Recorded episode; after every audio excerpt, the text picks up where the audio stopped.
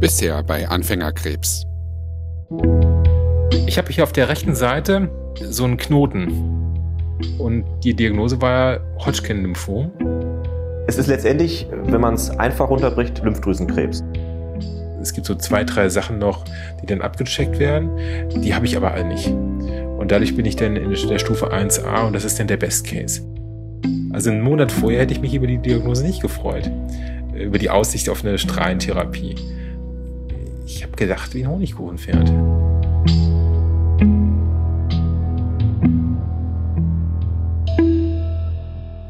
Was ist dann der nächste Schritt? Du weißt jetzt, du hast Hodgkin-Lymphom Stufe 1a, aber was heißt das jetzt für dich?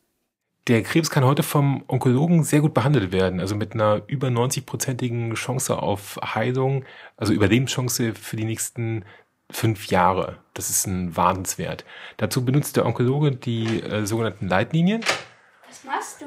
Ach, guck mal, mein Schatz. Ich äh, nehme gerade was für meinen Podcast auf. Ich erkläre gerade oder wollte gerade erklären, was eine Leitlinie ist. Was ist das? Oh, eine Leitlinie. Eine Leitlinie ist so eine Art Handbuch für Onkologen. Da steht drin, wie eine bestimmte Krankheit zu behandeln ist und was, also was der beste Weg ist, dass der Onkologe da nicht jedes Mal von neuen anfangen muss. Das ähm, ist so ein Team von Spezialisten, die, das, die, die diese Leitlinien schreiben und die gucken sich immer die Studien der letzten Jahre an und dann wissen die anhand dieser Studien, welche Therapie am besten ist und wo es den Patienten mit am besten geht und wo am meisten mit überleben. Und was ist ein Onkologe? Ein Onkologe, das ist ein Arzt, der ähm, behandelt äh, nur Krebspatienten. Ich habe auch noch eine Frage. Ähm, diese Leitlinie, das ist im Prinzip, kann ich mir das vorstellen, wie eine Art Kochrezept? Genau, das ist eine, das ist eine Reparaturanleitung. Das ist also das, das ist ein sehr mathematischer, ein sehr statistischer Prozess. Da weiß man genau, dass das, was man jetzt macht, in der Vergangenheit die besten Ergebnisse gebracht hat. Und das ist ein sehr beruhigendes Gefühl. Und was steht für Hodgkin-Lymphom drin in den Leitlinien? Wie wird es am besten therapiert? Da müssen wir jetzt noch mal ein bisschen tiefer in die Materie einsteigen. Ich habe ja kein normales Hodgkin-Lymphom. Das wäre auch viel zu einfach. Ich habe ein noduläres, lymphozytenprädominantes Hodgkin-Lymphom. Ungefähr 5% aller Hodgkin-Lymphome sind NLPHLs, wie es abgekürzt wird. Das ist übrigens eher eine gute Nachricht. In den Leitlinien steht drin, dass NLPHL in der Stufe 1a mit 30 Gray bestrahlt werden muss. Gray ist eine Strahlendosis-Maßeinheit. Genau, das ist eine, eine Einheit für Bestrahlung. Dann guckt der Onkologe in die Richtlinie rein und sagt, hm, Stufe 1a heißt 30 Gray Bestrahlung und macht einen Termin beim äh, Radiologen aus. Das ist dann ein Erstgespräch und zwei, drei Tage später, je nachdem wie der Terminplan bei denen ist, beginnt dann die Photonenbestrahlung beim Radiologen. 15 Einheiten zu je zwei Gray. Also klingt nach einer klaren Sache. Prinzipiell ja. Ich habe mir sicherheitshalber die Leitlinien im Internet downgeloadet, die sind frei zugänglich und habe die durchgearbeitet. Und dabei ist mir aufgefallen, dass es verschiedene Arten der Bestrahlung gibt. Ich mache es mal kurz auf. Dann kann ich nämlich mal danach suchen. Ähm, genau, es gibt nämlich ähm, irgendwann kommt da der Begriff Proton vor.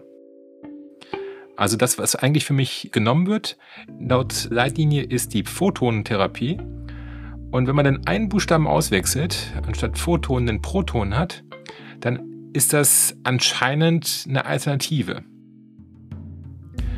Und das war so ein, ah, wie so ein, wie so ein Warnschild, wo quasi stand jetzt, Stefan, jetzt pass mal auf, jetzt guck mal da rein und schau mal, ob das irgendwie wichtig ist für dich. Und das habe ich dann gemacht.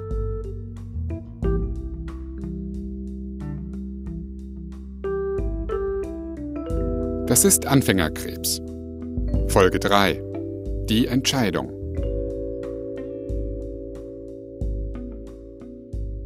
Zweiter Versuch. Interview mit Michael Büker zum Thema Photonen-Protonenbestrahlung Hallo Michael. Ich kann nicht hören. Jetzt lass mal gucken, ob ich alles hier anhabe. Ja, habe ich. Okay, kannst du dich mal bitte mit Namen und Berufsbezeichnung vorstellen? Ja, ich bin Michael Büker, ich bin Diplomphysiker und Wissenschaftsjournalist, vor allem im PM-Podcast Sag mal du als Physiker, der bei Audible erscheint, mit Artikeln im PM-Magazin, im Radio bei Deutschlandfunk Nova und noch an anderen Stellen. In den Leitlinien zu meinem Krebs steht in der Stufe 1a, das ist meine Stufe, dass man das mit 30 Gray bestrahlt. Mhm. Was ist Gray für eine Einheit? Das Gray ist eine Einheit dafür, wie viel Energie von Strahlung in einer Materie abgeliefert wird. Eine Bestrahlung mit 30 Gray, das ist eine sehr, sehr große Strahlenmenge, die dort in das Gewebe eingebracht wird, weil man sich davon erhofft, dass das kranke Gewebe dadurch zerstört wird und nicht mehr weiter wachsen kann. Und weil diese Energiemenge so groß ist, ist es auch sehr wichtig, dass sie sehr gezielt an die richtige Stelle gebracht wird. Kannst du das mit irgendwas vergleichen, was ich kenne? Also wie viel Bestrahlung bekomme ich zum Beispiel, wenn ich von Frankfurt nach New York fliege? Man kann grob über den Daumen sagen, das ist jetzt eine Zahl vom Bundesamt für Strahlenschutz, dass ein Flug von Frankfurt nach New York und zurück ungefähr 0,1 Milligray im Körper hinterlässt. Das heißt, um auf 30 Gray zu kommen, müsste ich einige hunderttausend Mal über den Atlantik fliegen. Wow. das ist eine Menge. Ja, es ist wirklich, 30 Gray ist wirklich äh, eine Menge Energie und wer sich mit Strahlenschutz beschäftigt oder so, der wird da auf jeden Fall die Augenbrauen heben und sagen, alle Achtung, dass die Mediziner in der Lage sind, das so gezielt im Körper zu deponieren, dass darüber hinaus kein Schaden entsteht. Ja, das ist ja für mich der Grund, warum ich mich mit der Protonentherapie beschäftige. Mhm. Ähm, weil die Grundannahme ist, dass die Gefahr von Sekundärkrebsen mit der Protontherapie deutlich geringer ist als bei der Photontherapie. Da muss ich mal kurz einhaken. Was ist ein Sekundärkrebs? Was ist ein Sekundärkrebs? Ein Sekundärkrebs ist äh, das Problem, dass man durch die Bestrahlung einen anderen Krebs bekommen kann. Also zum Beispiel bei mir wäre es jetzt so, ich könnte jetzt eventuell, es sind viele, viele Fragezeichen dabei, durch eine Bestrahlung langfristig an einem Lungenkrebs erkranken. Und das wäre natürlich extrem blöd. Deswegen habe ich mich so intensiv damit beschäftigt, also mit den Unterschieden zwischen den einzelnen Bestrahlungsarten. Und bin dann sehr schnell zu der Erkenntnis gekommen, dass die Protonentherapie deutlich weniger Nebenwirkungen hat und dass es deshalb ein interessanter Weg ist. Das Dumme ist nur, dass das natürlich in Studien, wenn überhaupt, nur in einem ganz langen Zeitraum zu belegen ist. Also wir mhm. sprechen ja von 20 Jahren. Ja. Und das ist jetzt die Situation, in der ich mich befinde, wo ich ähm, denke, eigentlich von der Logik her ist Proton besser. Mhm. Aber es gibt keine Statistiken dazu. Und das ist eine ganz, ganz schwierige Situation. Ja. Weil, ähm, tja, nehme ich jetzt den Spatz in der Hand oder die Taube auf dem Dach? Und was sagt der Mediziner, der Hodgkin-Experte Michael Fuchs? Bei 1a NL PHL, PHL ist ja 30 Gray Photonenbestrahlung angesagt. Ja, das ist korrekt. Ich habe in der Leitlinie gesehen, unter dem Punkt 5.12, die Verwendung von Protonbestrahlung kann bei ausgewählten Patienten mit strenger Indikation erwogen werden. Mhm. Jetzt habe ich mich damit ein bisschen beschäftigt mit der Protonenbestrahlung. Und das klingt für mich sehr interessant. Mhm. Mir ist aber auch bewusst, dass ich natürlich als Kranker immer so nach der Taube auf dem Dach und mhm. nicht nach dem Spatz in der Hand greife. Also ist ja, man ist ja sehr anfällig für irgendwelche potenziellen Wundermittel. Ja. Was mache ich jetzt hier mit dieser, oder was, was kann ich jetzt hier rausziehen? Hm. Wenig bis nichts, muss man offen und ehrlich sagen. Weil das genauso einer dieser Punkte ist, wo man was liest, was für sich selber aber nicht einordnen kann. Man kann nicht generell sagen, die Protonenbestrahlung ist immer besser. Es kommt sehr auf die konkrete Situation an, auf den einzelnen Patienten an. Und dann kann man entscheiden, ob die eine oder andere Variante besser ist. Es ist halt die prinzipielle Frage, mache ich das, was 100% bewiesen ist? Oder mache ich das, wo ich denke, es ist besser?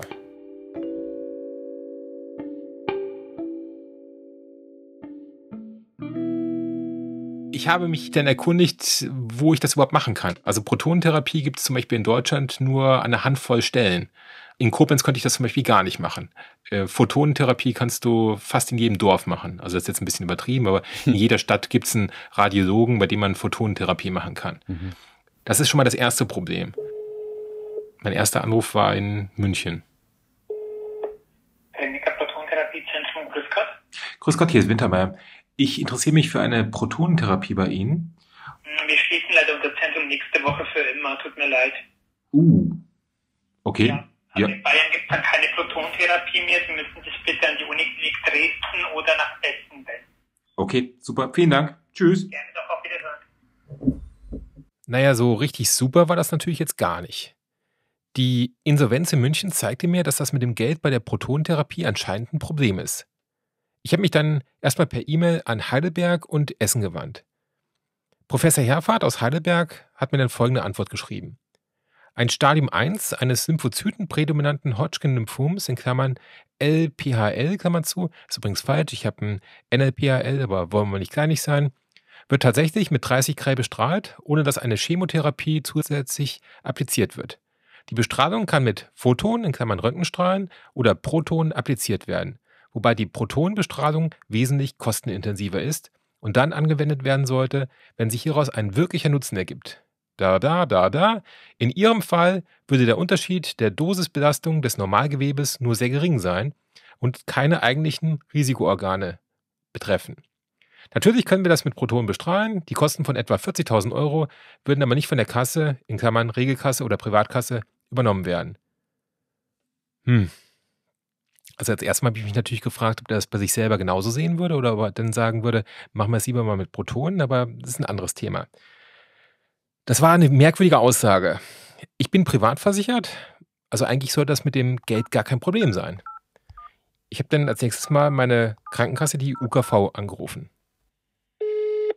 Im Moment sind wir persönlich nicht erreichbar. Wir stehen Ihnen Montag bis Freitag von 8 bis 19 Uhr für telefonische Anfragen gerne zur Verfügung. Ich habe es dann nochmal montags bis Freitag 8 bis 19 Uhr probiert und ähm, von einem Callcenter-Mitarbeiter, der gar nicht richtig wusste, was Protonenbehandlung ist, die Information bekommen, dass das eigentlich gar kein Problem sein sollte. Aber um ganz sicher zu sein, soll ich mir einen Kostenvorschlag geben lassen und den mal einreichen. Das habe ich dann auch beim nächsten Kandidaten auf meiner Liste beherzigt. Das war das WPE in Essen.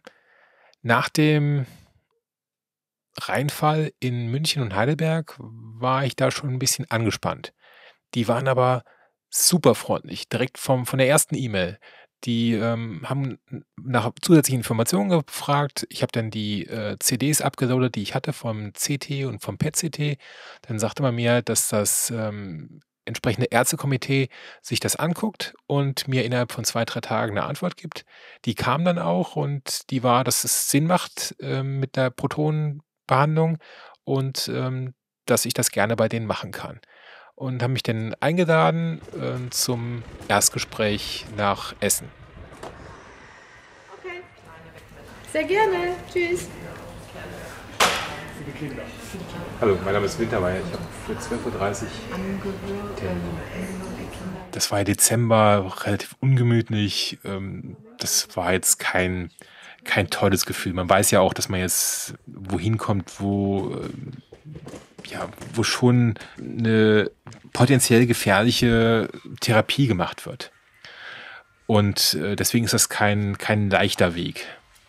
Guten Morgen, Jürgen Höhing. Hallo, Wintermeier. Der Vorteil ist, dass die vor Ort alle super freundlich sind, alle super nett. Die fangen einem da auf. Das ist genau das gleiche wie beim Onkologen. Da ist es halt ganz wichtig, dass man von der Chemie her miteinander kann. Und das war mir da sehr schnell bewusst. Also zum Beispiel der erste Mann, der mich da betreut hat, Das erste, was er mir gezeigt hat, oder was er gefragt hat, war, haben Sie sich denn vorne die Hände desinfiziert? Die Hände desinfizieren. Also beim Eingang ist dann so ein Händedesinfektionsautomat. Und dann habe ich gesagt, ja klar. Und dann sagte er, wissen Sie auch, wie das geht? Dann sagte ich, ja, ich habe zwei Kinder, natürlich weiß ich, wie man sich die Hände desinfiziert. Dann sagt er, wenn es Ihnen nichts ausmacht, würde ich Ihnen das trotzdem gerne mal zeigen. Und dann ist er mit mir da hingegangen und hat mir dann in allen Einzelheiten das nochmal erklärt. Und tatsächlich zwei, drei Schritte habe ich dabei übersprungen äh, bei meiner Variante. Also es war wirklich gut. Aber diese Sache, dass wir so einen Wert drauf gelegt haben, das war für mich schon so ein Zeichen, wo ich gedacht habe, okay, die meinen das hier ernst. Mhm. Das, ähm, das ist wichtig hier. Also, hier sieht man die Tiefe und hier die Dosis in Prozent. Ne? Aber du warst jetzt ja erstmal nur zum Gespräch da, ne? Genau, ich war zum äh, Gespräch da. Also da wird dann auch erklärt, ähm, die Unterschiede zwischen Photon- und Protonbestrahlung. Die haben da so eine, ich sag mal jetzt eine, eine PowerPoint-Präsentation, durch die man dann durchgeht. Und ähm, ich habe die natürlich dann auch mit enorm viel Fragen gelöchert und hatte dann danach ein gutes Gefühl auf der technischen Seite. Auf jeden Fall was raus. Ja? Bei mir würde das denn von hier, also prinzipiell die Bestrahlung ist denn von hier oder von hier oder wie, wie muss ich mir das ja, vorstellen? Da gleich noch okay. wenn ich ein bisschen Rechnung okay. So, dann. Da müssen wir nicht drum herum reden. Diese ganze technische Diskussion, Unterschiede zwischen Photonen und Protonen, ist super langweilig. Ich beschäftige mich damit auch nur, weil es für mich ja eine Frage von Leben und Tod ist. Ich habe halt keine Lust, in 20 Jahren Lungenkrebs zu bekommen, nur weil ich heute eine Photonenbestrahlung gemacht habe. Und dann ist es mir auch egal, wie viel besser die Protonenbestrahlung ist. Und wenn das nur ein halbes Prozent ist, würde ich das deswegen schon machen. Um aber dieses ganze Technik noch mal ein bisschen mehr auszuleuchten und zu erklären, habe ich noch mal mit Michael Bücker gesprochen. Michael, was sind Photonen und was ist Photonenbestrahlung? Zum Beispiel ist das sichtbare Licht, das wir überall sehen mit seinen verschiedenen Farben, das besteht auch aus Photonen. Photonen sind Energiepakete der elektromagnetischen Strahlung. Und Pakete mit geringerer Energie sind zum Beispiel Radiostrahlung oder Mikrowellenstrahlung und da wird es jetzt für die Medizin relevant. Pakete mit höherer Energie heißen zum Beispiel Röntgenstrahlung oder Gammastrahlung. Und die Gammastrahlung, die benutzt man, um krankes Gewebe gezielt zu bestrahlen, um es zu zerstören. Das heißt dafür zu sorgen, dass dieses kranke Gewebe nicht weiter wachsen kann jetzt habe ich ungefähr verstanden, was Photonen sind. Ja. Proton erscheint mir leichter. Da erinnere ich mich noch an der, in der Chemie, aber das ist jetzt auch schon ein paar Jahre her. Kannst du mal beschreiben, was Protonen sind und was denn Protonenbestrahlung ist? Proton kann man im Prinzip als geladenes Kügelchen verstehen. Und dieses Kügelchen ist eines von zwei Arten von Kügelchen, die Atomkerne zusammensetzen. Einzelne Protonen, die alleine für sich stehen, sind auch ein Atomkern, nämlich der Atomkern des Wasserstoffs. Wenn man mit Protonen etwas bestrahlen möchte, muss man sie aus normalem Wasserstoff rauslösen. Wenn ich dann einzelne Protonen habe, dann kann ich die mit Hilfe von elektrischen Feldern und magnetischen Feldern beschleunigen. Das ist das, was man in einem Teilchenbeschleuniger macht bis sie dann an der richtigen Stelle austreten und dann zum Beispiel zur Bestrahlung in einen Patienten hineingebracht werden. Und die können dann auch durch die Haut gehen. Genau, solche Protonen haben, je nachdem, welche Energie sie haben, eine gewisse Eindringtiefe. Das bedeutet, wenn ein Proton irgendwo eindringt in Materie, dann werden diese Protonen nicht direkt beim ersten Eintreten den Großteil ihrer Energie verlieren, sondern sie werden erstmal ein Stück weiter fliegen. Und das bietet für die medizinische Bestrahlung eine ganz, ganz tolle Möglichkeit, denn man möchte ja, dass der Tumor, der weiter unten liegt, einen Großteil der Energie abbekommt, dass die Protonen dort ihre Energie lassen und dort die kranken Zellen zerstören. Bei Photonen ist das nicht so. Die haben nicht diesen sozusagen Weg, den sie ohne großen Energieverlust gehen, sondern die beginnen sofort, wenn sie auf Materie treffen, also beispielsweise an der äußersten Hautschicht, schon ihre Energie abzuliefern. Photonenbestrahlung wird ja von vielen Radiologen angeboten. Das heißt, das Equipment dazu ist relativ günstig, also relativ günstig. Protonenbestrahlung hingegen wird ja in Deutschland nur an einer Handvoll Stellen gemacht.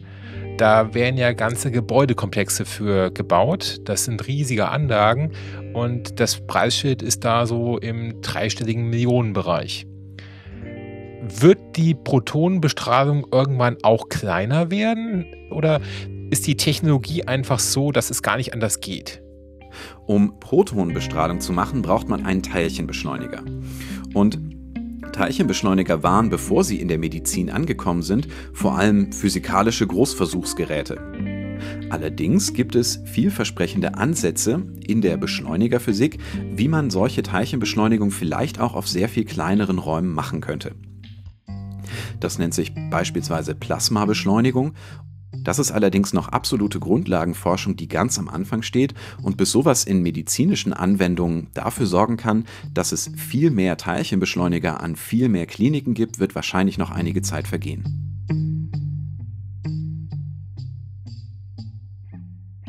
Also das Problem, was ich habe an der Stelle ist, ich frage einen Radiologen, der hat die Photonentherapie bei sich im Haus stehen. Der will das natürlich auch in irgendeiner Form verkaufen. Mhm, mh, mh. Und dann habe ich auf der anderen Seite die Protonenleute, die Anlagen haben für zig, hundert Millionen Euro. Die müssen mhm. das natürlich auch in irgendeiner Form verkaufen.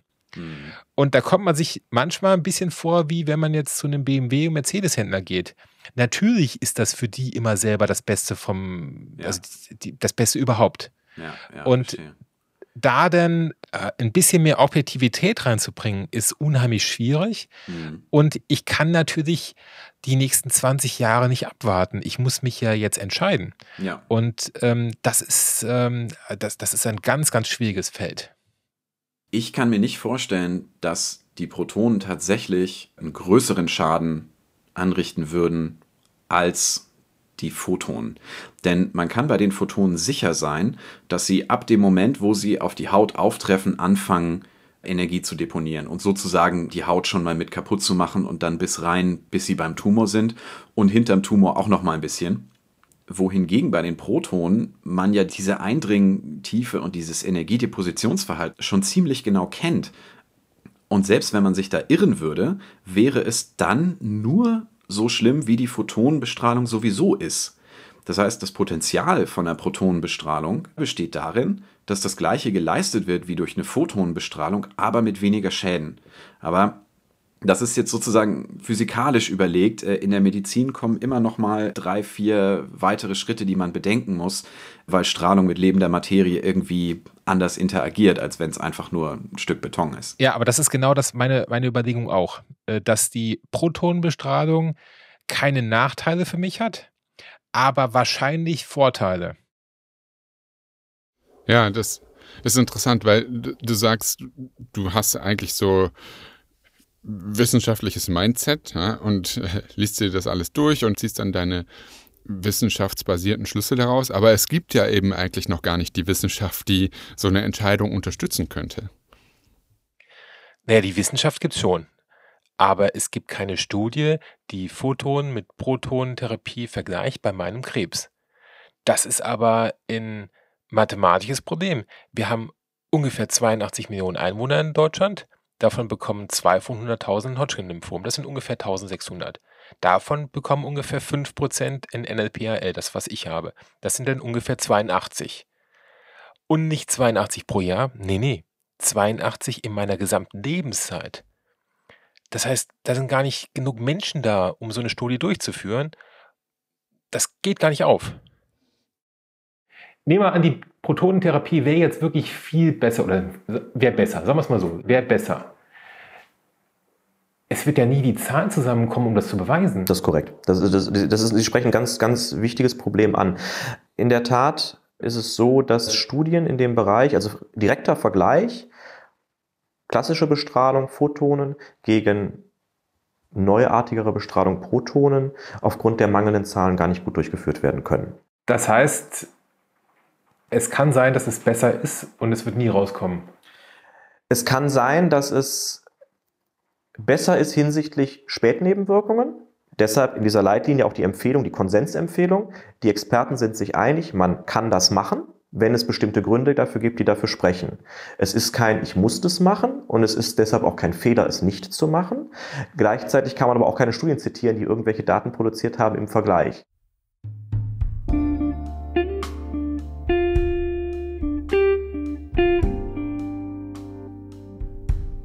Also ich steige jetzt hier schon in ein sehr kaltes Gewässer. Ich gehe davon aus, dass die Protonentherapie besser ist. Aber bewiesen, also für meinen Krebs, das ist, das ist ganz wichtig, für meine Krebsart in der Position, dass dann die Protonentherapie besser ist, weil weniger Nebenwirkungen hat. Aber das ist eine logische Schlussfolgerung, das ist keine statistische Schlussfolgerung.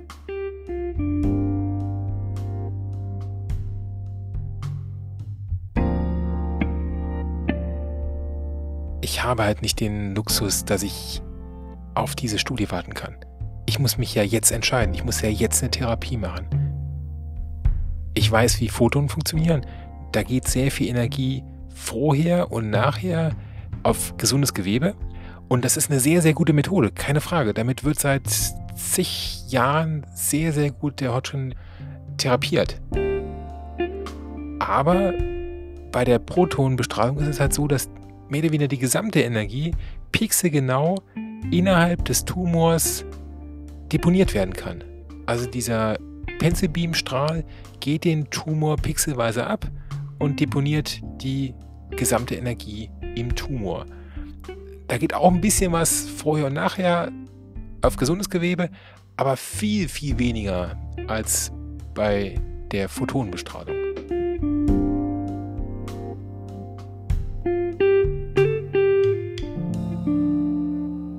So, all das hast du dir ja an diesem Tag in Essen am WPE erklären und zeigen lassen. Äh, ganz kurz, was heißt eigentlich WPE? WPE steht für Westdeutsches Protonentherapiezentrum Essen. Alles klar. Und jetzt musst du dich entscheiden. Protonen oder Photonen? Am Ende des ersten Tages war mir klar, dass ich das mit der Protonentherapie jetzt machen möchte. Ich hatte mir vorher noch so einen klitzekleinen Plan B zurechtgelegt und mir schon mal einen Termin für eine Photonenbestrahlung in Koblenz geben lassen. Denn die Bestrahlung muss ja auch zeitnah jetzt angefangen werden. Deswegen wollte ich da nicht irgendwie drauf warten. Habe ich da zweigleisig äh, mich vorbereitet. Den Termin konnte ich aber jetzt absagen. Das war schon mal schön. Auf den ersten Tag in Essen kam dann noch ein zweiter Tag. Ähm, da wird dann der Körper vermessen. Dazu wird wieder ein CT benutzt Dabei wird eine Art dreidimensionale Landkarte der Tumore im Körper erstellt, damit man später genau weiß, wohin der Protonenstrahl gelenkt werden muss. Da wird man auf ein äh, CT-Gerät gelegt, also auf eine, auf eine Liege gelegt, um die drumherum eine Apparatur aufgebaut ist, aus der mit Lasern ein Gittermuster auf den Körper gelegt wird. Also man liegt da in einer starren Position. Also man muss sich auf ein sogenanntes Blueback legen. Das ist so ein mit äh, Schaumstoffkugeln gefülltes ähm, Kissen. Und man liegt denn da drauf, also in meiner, bei meinem Krebs, in der Position, die ich ihn habe, konnte ich mich normal da drauflegen. Andere müssen sich dann seitlich drauflegen oder auf dem Bauch. Das ist also dann deutlich schwieriger. Aber ähm, ich konnte mich auf den Rücken legen und lag dann auf diesem Blueback und aus diesem Blueback wird dann die Luft rausgezogen, so dass sich das nicht mehr bewegen kann. Ah, okay. Ist dann quasi wie so eine Schale. Ist wie eine Schale. Mhm. Ähm, das ist ja schon eine sehr, sehr genaue Sache. Und gleichzeitig wird dieses Gittermuster auf den Körper projiziert und mit Filzstiften wird dann dieses Gittermuster an den Schnittpunkten auf den Körper draufgemalt. Das heißt, man geht da raus und hat den ganzen Oberkörper bemalt mit Kreuzen und Linien. Mit schwarzem Edding quasi. Genau, genau, mit schwarzem Edding. Bei der späteren Bestrahlung wird der Pencilbeam dann anhand dieser Kreuze und Linien auf dem Oberkörper justiert, so dass er genau weiß, wo der Tumor ist. Ich habe dann danach nochmal gefragt, ob ich irgendwie, äh, wie das denn ist mit Badewanne gehen und sowas. Ähm, meinte dann, duschen wäre besser. Meinte ich, kann ich jetzt wenigstens irgendwie nochmal ins Schwimmbad gehen? Und dann hat er mich angeguckt, der Arzt hat gesagt, haben Sie schon mal in den Spiegel geguckt? Wollen Sie so jetzt ins, ins Schwimmbad gehen? Was meinen Sie, was die, was die Leute sagen werden, wie die sich angucken werden? Okay. Ich sehe jetzt nicht aus wie George Clooney, sonst hätte ich davon mal ein Foto gemacht, aber äh, das will keiner sehen. Also im Grunde bist du jetzt gerüstet, es ist alles eingerichtet und die Bestrahlung mit den Protonen kann losgehen. Das stimmt. Und am Ende des zweiten Tages haben wir dann auch direkt Termine für die Bestrahlung gemacht. Die hausinternen Physiker brauchen ungefähr zwei Wochen, um das Modell für die Bestrahlung zu berechnen und um alles vorzubereiten. und entsprechend hatten wir dann so Mitte Dezember Termine vereinbart. Und der Tag hatte dann noch eine Wahnsinnsüberraschung im Petto für mich. Ich bin dann mit dem Zug nach Hause gefahren, war dann schon spät, ich bin dann, war schon relativ müde und ähm, nach Hause gegangen vom Bahnhof und äh, zu Hause dann noch einen Blick in den Briefkasten geworfen. Und da war dann die Antwort von der Krankenversicherung drin. Und da lese ich mal draus vor. Sehr geehrter Herr Wintermeyer, vielen Dank für die Einreichung des Kostenvoranschlages für die Protonentherapie über 42.121 Euro und 23 Cent. Wie mit Ihnen besprochen, haben wir zur Prüfung des Sachverhaltes weitere Unterlagen vom Universitätsklinikum Essen erhalten. Leider müssen wir Ihnen mitteilen, dass wir die Kosten für die Protonentherapie nicht übernehmen können. Boah, das war nach den zwei Tagen in Essen ein ziemlicher Schlag. Das war Folge 3 von Anfängerkrebs. Die Entscheidung. Vor allen Dingen hat mich natürlich aufgeregt, dass hier steht, übernehmen können. Nee, nee, nee, können, ihr könnt das schon, ihr wollt das nicht. Von Stefan Wintermeyer und Thomas Reintjes. Musik Blue Dot Sessions.